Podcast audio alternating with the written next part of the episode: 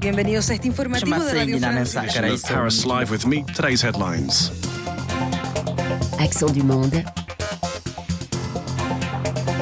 Philippe Le Caplin. Bonsoir et bienvenue dans Accent du Monde, comme tous les vendredis désormais. L'actualité vue par les rédactions en langues étrangères de RFI. Et ce soir, c'est avec Ali Reza Manavzadeh de la rédaction persane pour euh, le vent de révolte hein, qui continue de souffler en Iran. Pizemam de la rédaction cambodgienne à propos du Premier ministre Hun Sen qui menace de dissoudre tous les partis politiques liés à l'opposant Sam Rainsy. Et pour la rédaction en anglais, Olia Horton. Hello, good evening. Qui reviendra sur le prix Bayou des correspondants de guerre. Ce qui fait la une de l'actualité, euh, c'est l'accession à l'âge de 42 ans au poste de Premier ministre britannique de Rishi Sunak. Il est le premier non-blanc et non-chrétien à diriger le Royaume-Uni. Mr. Speaker, uh, my record is clear. When times are difficult in this country, I will always protect the most vulnerable. That is the values of our. Voilà l'une des premières interventions officielles de Rishi Sunak devant le, le Parlement. Alors, euh, Horton, comme on le sait, l'Angleterre a un lien très étroit avec le, Royaume-Uni. Euh, L'Inde plutôt a un lien très étroit avec le Royaume-Uni. Rishi Sunak est justement d'origine indienne, ce qui n'a pas manqué, euh, de souligner le, le Premier ministre indien Narendra Modi. Hein. Oui, en effet, Modi a été parmi les premiers dirigeants à féliciter Rishi Sunak. Euh, son succès le 24 octobre euh, pour diriger le Parti conservatrice a coïncidé avec le festival Diwali, la fête des Lumières en Inde, euh, que les hindous considèrent comme une promesse de prospérité. Il a souhaité des vœux Diwali à tous les Indiens du Royaume-Uni qui représentent pour lui une sorte de pont vivant. Euh, il dit euh, Nous transformons nos liens historiques en un partenariat moderne. Donc, ça, c'est les mots de Modi. Alors qu'il y a d'autres commentateurs dans le pays qui ont qualifié cette victoire euh, de Sunak comme une fierté pour tous les Indiens du monde entier. Et notre correspondant à Delhi, Pratap Chakravarti, nous a confirmé que les journaux indiens ont focalisé plutôt sur la religion de Sunak, un hindou pratiquant, mais qu'ils ont eu tendance à passer sous silence son éducation britannique immaculée et ses liens tenus avec l'Inde où il a plus de parents par le sang. Maintenant, d'un point de vue politique, quelles sont les, réactions, les commentaires? Alors, notre correspondant a parlé avec un analyste, Shivaji Sakar, qui a dit qu'il y aura toujours des entités dans le pays qui vont trouver un moyen de s'emparer de la vedette en désignant Sunak comme Oh, c'est lui l'Indien qui a visiblement réussi sa vie et ça sera comme une petite revanche des colonies sur l'histoire. Mais les économistes, ils affirment que Sunak, qui parle le Punjab, euh, préférera d'abord réparer l'économie britannique plutôt que de focaliser sur le diaspora, euh, comme il avait déjà évoqué lors de sa campagne dans le nord de Londres. Il a parlé d'améliorer les liens avec Inde, mais c'est quand même Angleterre qui reste euh, de, devant la scène. C'est un premier ministre britannique, c'est un politicien britannique. Il travaillera dans les limites de la politique britannique lui impose qui a insisté l'ancien ambassadeur de l'Inde euh, aux États-Unis, Navtej Sana, euh, qui a euh, parlé avec le journal India Times. Il a ajouté il ne faut pas alourdir cette relation avec les attentes irréalistes. Alors maintenant, d'un point de vue économique, qu'est-ce qu'il faut retenir, Ollie Horton?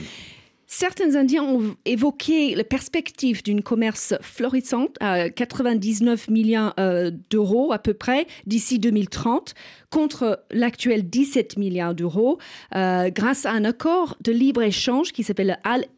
Euh, ils pensent que Rishi Sunak va lancer euh, ce projet sans hésiter. Mais si jamais il y a un concours entre ceux qui veulent l'Inde et ceux qui veulent le Royaume-Uni, alors il va trancher en faveur des Royaume-Uni, évidemment. Euh, et ça, c'est une mise en garde de Suresh Goel, un ancien diplomate. Euh, euh, comment dire, cet accord a failli couler lorsque le ministre de l'Intérieur britannique, d'origine elle-même indienne, Suella Braverman, elle a publiquement lié l'accord aux préoccupations de Londres concernant la migration depuis l'Inde et les problèmes de séjour prolongés. Et Braverman était obligée de démissionner. Elle était soupçonnée d'avoir ignoré les règles de confidentialité du gouvernement.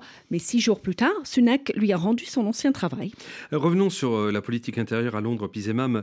Pour le moment, euh, Rishi Sunak euh, dispose d'une majorité. Il, la rassure, il n'y a pas de souci là-dessus Oui, c'est vrai, Philippe. Après l'échec euh, d'un mandat éclair de l'Istros, le Parti conservateur tente de retrouver un semblant d'unité avec la nomination de Rishi Sunak. Dans son discours avant d'entrer en fonction, Rishi Sunak a déclaré que sa tâche primordiale est de préserver l'unité du parti et de résoudre euh, la crise économique et sociale que le pays traverse en ce moment. Et puis on vient de l'entendre, hein, Rishi Sunak, lors de son premier passage à la fameuse séance des questions au, Parlement. Oui, Rishi Sunak a, démontré ses compétences en termes euh, d'éloquence et la bonne répartie euh, face aux députés euh, travaillistes aussi critiques moqueurs. Cela en quelque sorte conforté les conservateurs dans, dans leur choix, tandis que les journaux conservateurs britanniques n'ont pas manqué, n'ont plus l'occasion de féliciter le nouveau gouvernement. Le Mail salue un cabinet d'unité et euh, euh, décrit la performance de Sunak comme digne d'un homme d'État et éloquent. Euh, c'est le calme après euh, la tempête, écrit euh, le mail.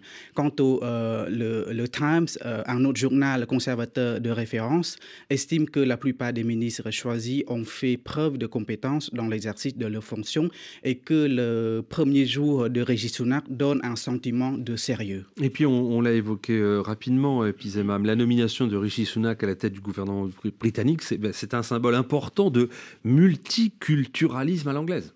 Oui, c'est vrai, euh, Philippe. C'est un symbole important. Rishi Sunak est issu d'une famille d'origine indienne, hindouiste pratiquante. Surtout, il est nommé par un parti conservateur.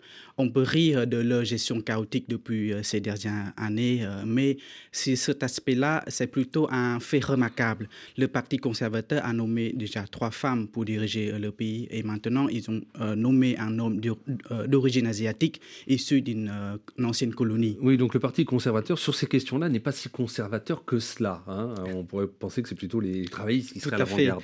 Euh, c'est un symbole, hein, mais il faut quand même relativiser. Hein.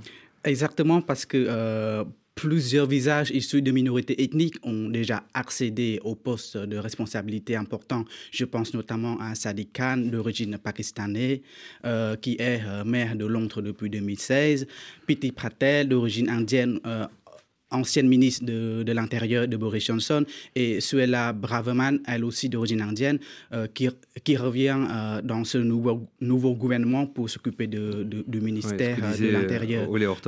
Et puis, et, puis, il faut dire que Régis Sunak n'est pas n'importe qui. Il ne vient pas de classe ouvrière issue de l'immigration. Monsieur Sunak fait partie incontestablement de l'élite britannique. Il a fait des études à Oxford, à Stanford, avant de devenir un très très bon financier. Oui, d'ailleurs, on dit qu'il est quasiment plus riche que, le roi, je crois, hein, que, Charles III. Vous confirmez, euh, Lee Horton? Je, crois que c'est ça, oui. Euh, Ali Reza euh, Manavzadeh, la rédaction persane, cette nomination de Rishi Sunak, qu'en disent les médias iraniens? J'ai fait une petite recherche d'abord dans les sites et les médias iraniens les plus importants de la diaspora. Ils ont certes annoncé l'événement, mais sans commentaire alors qu'il n'y a pas si longtemps que la plupart d'entre eux ont consacré pendant de longues journées des débats et des émissions souvent en direct à la mort et aux funérailles de la reine Élisabeth II. Il semble qu'ils soient préoccupés en ce moment par ce qui se passe en Iran. Mais sur les sites et les médias en Iran, j'ai trouvé des articles intéressants. Par exemple, l'agence de presse ISNA, proche du pouvoir, s'est longuement attardée sur le parcours et la personnalité de Rishi Sunak. Et alors, qu'est-ce qui a particulièrement retenu votre attention?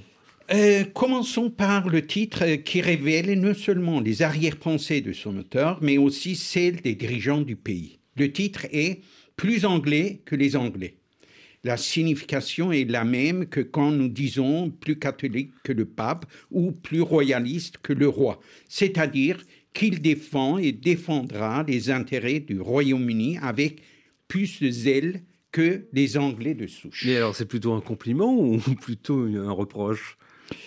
Euh, du point de vue d'un Européen, euh, c'est certainement une qualité. Mais pour les dirigeants iraniens, c'est un défaut quand Rishi Sunak dit Je suis britannique, c'est ma patrie, mon pays, mais ma religion et mon héritage religieux sont indiens, cette déclaration ne résonne pas de la même façon dans les oreilles des dirigeants de la République islamique que dans celle d'un Européen. Cette république est fondée sur la suprématie du chiisme et ne tolère aucune autre religion. Même les sunnites, qui constituent un tiers de la population iranienne, sont discriminés. Ils ne peuvent pas accéder, par exemple, à la présidence de la République. Les dirigeants iraniens sont incapables de comprendre ce que c'est qu'un un pays, une nation au sens moderne du terme. Ce qui m'étonne le plus est que les dirigeants européens continuent à les considérer comme des représentants d'une nation. Revenons sur euh, ce qu'écrit l'agence de presse euh, ISNA. Il y est question des péchés commis par euh, Rishi Sunak? Oui, deux péchés impardonnables sont d'abord ses rapports à Israël et ensuite son appréciation du régime iranien. Parlons d'Israël l'ennemi juré du, pays, euh, du régime iranien. Voyons ce qu'a dit le nouveau Premier ministre britannique à propos de cet État. Il a dit, et je cite l'article en question, Israël est une démocratie multiethnique avec une presse libre. Une telle chose dans une région dominée par les autocrates et les extrémistes religieux est un phare plein d'espoir. Quant au régime iranien, l'article cite un éditorial anglais qui a repris une déclaration de Rishi Sunak sur l'Iran quand il était membre de la Chambre des communes. Le Premier ministre britannique avait déclaré le gouvernement britannique ne prend pas suffisamment au sérieux la menace venant d'Iran. Il a également déclaré que le corps des gardiens de la révolution islamique devrait être inclus dans la liste des organisations terroristes. Avec tous ces péchés, il ne faut pas s'attendre à une entente entre le nouveau Premier ministre britannique et la République islamique. Pizemam, je reviens vers vous concernant cette fois la femme, la femme hein, de euh, Rishi Sunak. Son épouse est l'héritière d'une famille indienne très très riche. Hein. Oui, c'est vrai, Philippe. Euh, la fortune de, de, Sunak et sa femme est estimée à 830 euh, millions d'euros, soit euh, deux fois plus de la, de la fortune du roi Charles ah bah que vous avez évoqué. Mmh. Les médias britanniques ont relayé que c'est la première fois, d'ailleurs, dans l'histoire du royaume, que le Premier ministre est plus riche que, que le monarque lui-même. Rishi Sunak incarne, malgré lui, un certain triomphe du multiculturalisme britannique, mais parce qu'il peut se permettre de payer un ticket d'entrée très onéreux, Philippe. Néanmoins, ce n'est pas le symbole que les Britanniques attendent. Les futures mesures fiscales et économiques que le nouveau Premier ministre va demander, les sacrifices aux Britanniques vont être très très durs à avaler pour la population. D'ailleurs, c'est la raison pour laquelle il a, il a été nommé. Voilà ce qu'on pouvait dire dans Action du Monde sur la nouvelle donne politique en Grande-Bretagne.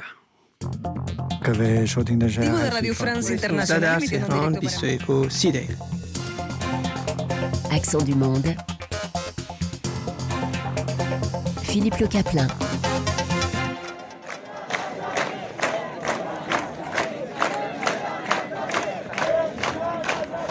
Avec la rédaction persane, revenons maintenant sur ce mouvement de contestation en Iran qui continue six semaines après, six semaines après la mort d'une jeune femme kurde due à un traumatisme crânien dans un commissariat. On lui reprochait euh, de ne pas avoir porté euh, correctement le, voile islamique. C'était à Téhéran. Ali Reza Manavzadeh de la rédaction persane. Avant-hier, mercredi, les Iraniens, comme le veut la tradition, ont commémoré euh, le 40e jour du décès de cette jeune femme et cela dans une trentaine de villes. Euh, oui, c'était une commémoration incroyable. Il y a eu plusieurs manifestations, surtout dans des villes du Kurdistan iranien, y compris dans sa ville natale. Dans certains endroits, comme par exemple à Mahabad, des affrontements entre les manifestants et les forces de l'ordre ont eu lieu. Un jeune manifestant a été tué.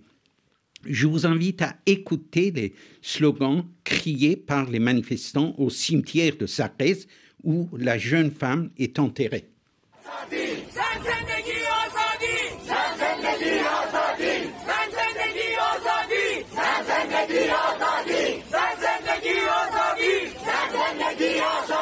Quel est ce slogan qui est scandé? euh, Ils reprennent le célèbre euh, slogan Zanzendegi Ozodi en langue kurde qui veut dire femme, vie, liberté. Vous savez que ce slogan est devenu le principal mot d'ordre de la rébellion, de la même manière que le portrait de Massa Amini s'est transformé en emblème. Tout est dit dans ce slogan. C'est la négation pure et simple de la République islamique. Le régime iranien n'a pas réussi euh, à diviser la société iranienne qui est multiethnique. En effet, la, mort de cette jeune femme kurde a déclenché un mouvement de contestation partout dans le pays. Euh, vous avez raison à juste titre que euh, c'est un mouvement de contestation nationale. Il a embrasé le pays, toutes les catégories sociales de toutes les ethnies y ont adhéré. Son ampleur sans précédent et sa première caractéristique. La majorité des Iraniens s'y retrouvent. C'est du jamais vu. En fait, c'est un mouvement de révolte contre un régime déconnecté de la réalité. Ses dirigeants sont en décalage total avec la population, surtout avec la jeunesse. C'est un régime qui ignore l'intérêt national et ne pense qu'à sa survie. Les Iraniens dans leur ensemble, ont pris conscience qu'avec ce régime, leur avenir est bouché et sans espoir. C'est ce qui explique que ce mouvement dure et dure encore. Ça fait euh, plus d'un mois maintenant. Euh, oui, c'est le plus long mouvement que les Iraniens ont connu depuis l'avènement de la République islamique en 1979. Cela vient du fait que le régime est incapable de répondre aux revendications des jeunes. Prenons l'exemple du voile obligatoire dont le régime a fait dès son avènement un pilier idéologique. Reculer sur ce terrain serait un arrêt de mort pour ce régime. Une autre caractéristique qui saute aux yeux est la participation massive des jeunes filles. Et puis, il y a la solidarité de la diaspora iranienne, ainsi qu'un soutien sans précédent, précédent pardon, de l'opinion publique, où que ce soit dans le monde, hein, surtout des élites politiques euh, et culturelles. Euh, cette solidarité et ce soutien sont très encourageants. La constance du mouvement est en partie due à la mobilisation des Iraniens partout dans le monde. De gigantesques manifestations regroupant parfois plus de 100 000 personnes ont eu lieu dans les grandes villes d'Europe, du Canada et des États-Unis. L'impact du soutien international, surtout européen, est tel que le régime iranien a prononcé des sanctions à l'encontre d'organisations et personnalités européens. Il les a accusés, comme le souligne le communiqué officiel de la direction de euh, France Média Monde, de terrorisme au seul titre de leur euh, action en faveur de la liberté d'informer et pour le respect des droits humains. La rédaction de RFI en personne figure dans cette liste. Oui, la direction de Radio France Internationale qui s'émeut et qui condamne le fait que votre rédaction soit donc accusée de terrorisme par le régime iranien au titre de, votre action en faveur de la liberté d'informer et pour le respect des droits humains. Euh, dans ce communiqué, France Média Monde, dont dépend RFI, déplore, je cite, que sous des prétextes fallacieux, l'Iran cherche à éteindre un peu plus encore la lumière sur un important mouvement populaire. Dernière question, Ali Reza Manavzadeh, quelle peut être l'issue possible de ce mouvement qui dure depuis maintenant six semaines? Euh, C'est difficile à dire. Les deux parties sont irréconciliables. Tout ce que je peux vous dire est que le fossé entre le régime et le peuple est infranchissable. Et c'est donc à suivre euh, pour les Iraniens sur le site internet euh, de RFI dont vous nous rappelez l'adresse, l'adresse mail, enfin l'adresse internet, pardon, www. Euh, RFI Persan. Persan Voilà. Point. Donc c'est quoi Point PR PR. Euh Point FR, non Non, en français. En français, très bien. Bah, écoutez, donc c'est une, une, manière pour les euh, pour tous ceux qui s'intéressent à la situation dans le pays. La recherche sur Internet, on ne sait pas. Merci à vous. trop difficile. Intéressons-nous maintenant au Cambodge, euh, où ce sont à nouveau des escalades verbales entre les éternels ennemis que sont le Premier ministre Hun Sen et Sam Renzi, son adversaire de toujours, qui est actuellement exilé en France. Pizemam, de la rédaction cambodgienne, justement, qu'est-ce qui s'est passé dans le détail? Oui, ce qui a provoqué euh, cette crise, euh, c'est à cause d'une vidéo euh, diffusée sur les réseaux sociaux il y a 10 jours environ. Dans cette vidéo, on voit M. Sambransi s'adresse à ses sympathisants apparemment lors d'une fête religieuse dans la région parisienne. Je vous, je vous propose de l'écouter.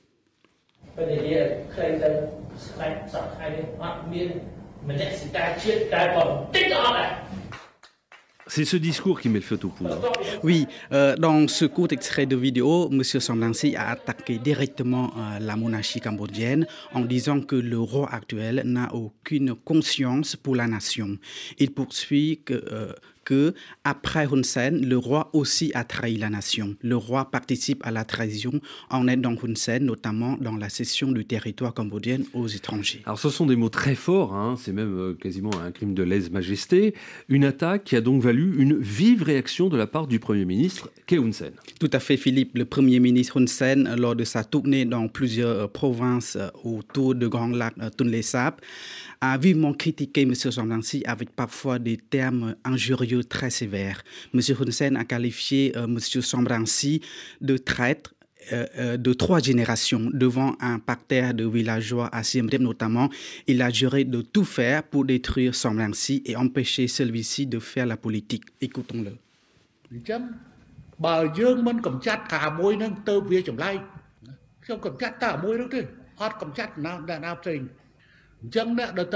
Aidez-nous à comprendre les propos du Premier ministre cambodgien.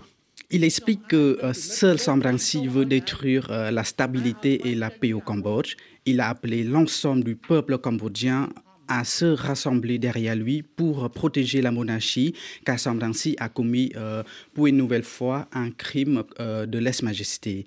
Une accusation pour le moins très étonnant, Philippe, car on sait que dans le passé, M. Hun Sen lui-même avait aussi tenu des propos très durs envers le roi Sianou en menaçant de dissoudre la monarchie.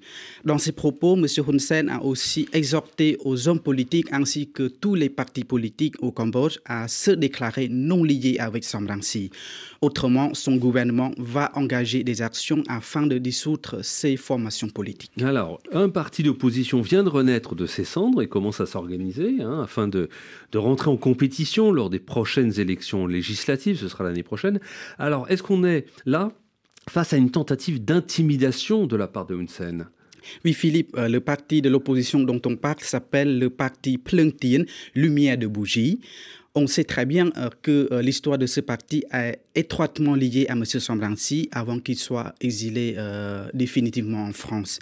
Officiellement, M. Sambransi n'a aucune formation politique au Cambodge actuellement, mais des bruits courent comme quoi ce parti Plentien est sous le, commandement de M. Sambransi. C'est pour ça que M. Hun Sen a sauté sur l'occasion pour demander aux nouveaux dirigeants de ce parti à se déclarer propre, c'est-à-dire ne pas avoir aucun lien avec M. Sambransi, ainsi pour isoler M. Sambransi euh, de la scène politique nationale. Et est-ce que ça fonctionne?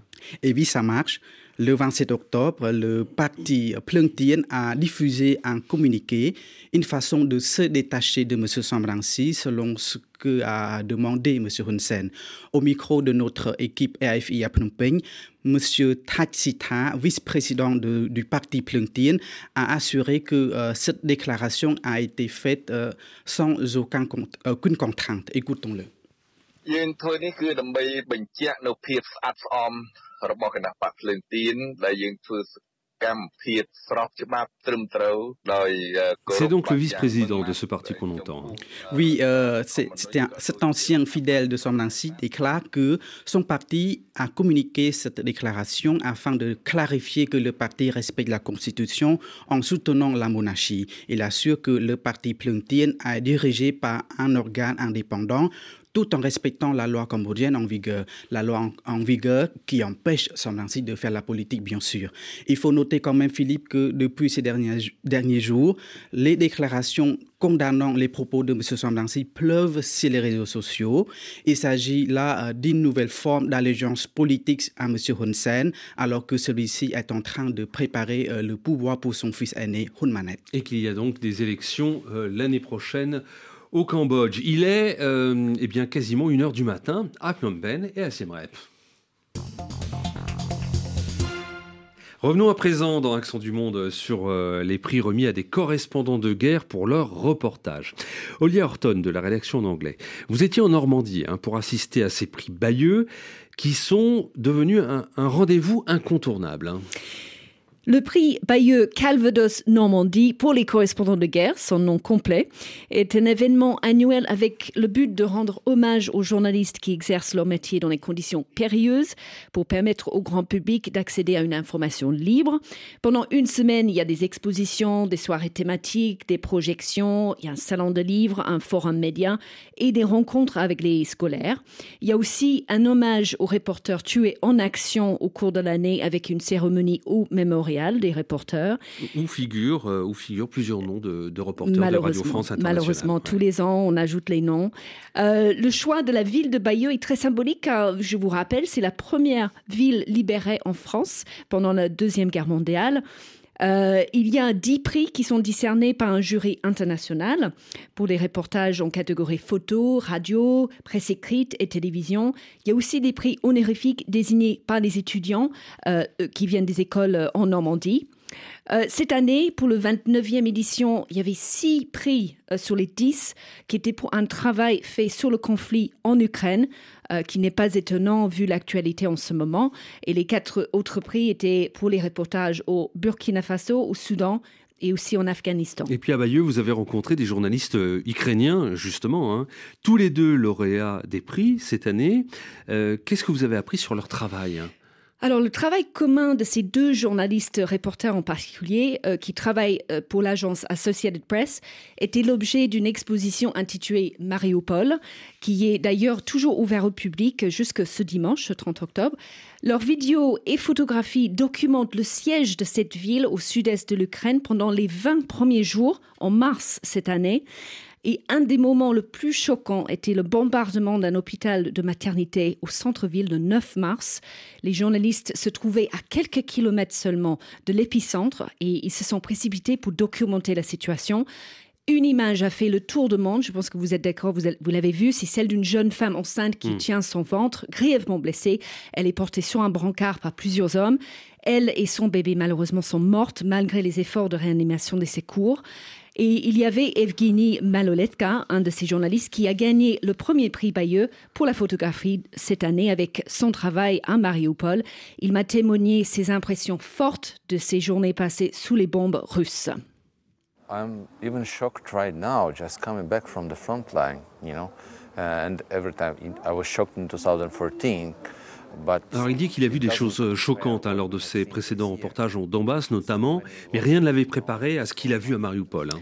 Tout à fait. Il a dit que le siège a continué pendant 60 jours de plus euh, avant de tomber dans les mains des Russes après le, siège du complexe métallurgique de Avostal. Mais effectivement, il était très très choqué par la violence. Il m'avait dit aussi que malgré les difficultés, il attendait qu'une chose, c'était de repartir au front et continuer son travail parce que chaque jour passé ailleurs en France, c'était un moment perdu pour les témoignages sur place.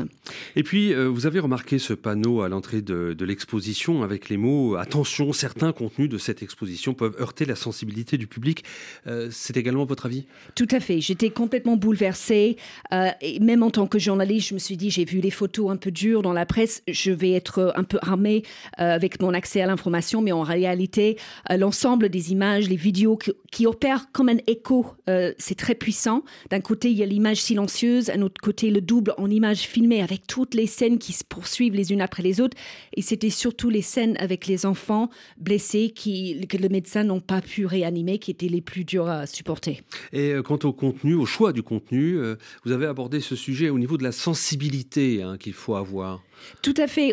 Une de mes premières questions, c'était comment vous avez fait la sélection de ces photos. C'était un commissaire qui s'appelle Jérôme Delay qui a fait, euh, qui avait un parti pris de vraiment toucher le public euh, très frontalement. On l'écoute.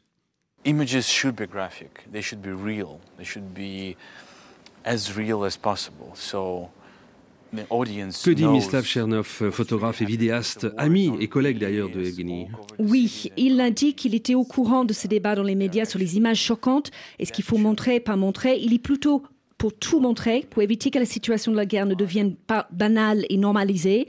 Il a dit il faut montrer la guerre. Qu'est-ce que c'est réellement sur le terrain? Ne pas cacher les vérités qui sont dures à supporter. Pour ce travail donc fait à, Mariupol. Il a gagné deux prix, un trophée pour documentaire télévision format court et aussi le prix pour image vidéo. Olia Horton de la rédaction en anglais de, de RFI. C'était Accent du Monde à retrouver bien évidemment sur le site internet de Radio France Internationale. Accent du Monde réalisé ce soir par Jean-Philippe Thury.